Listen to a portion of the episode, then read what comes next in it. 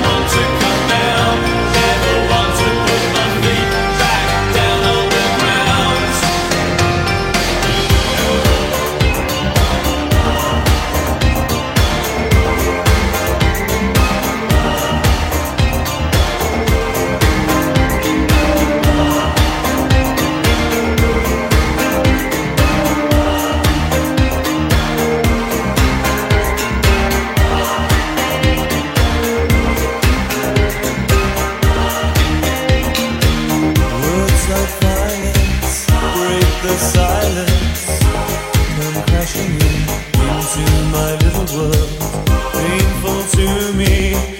It's right through me. Don't you understand? Oh, my little girl. All I ever wanted, all I ever needed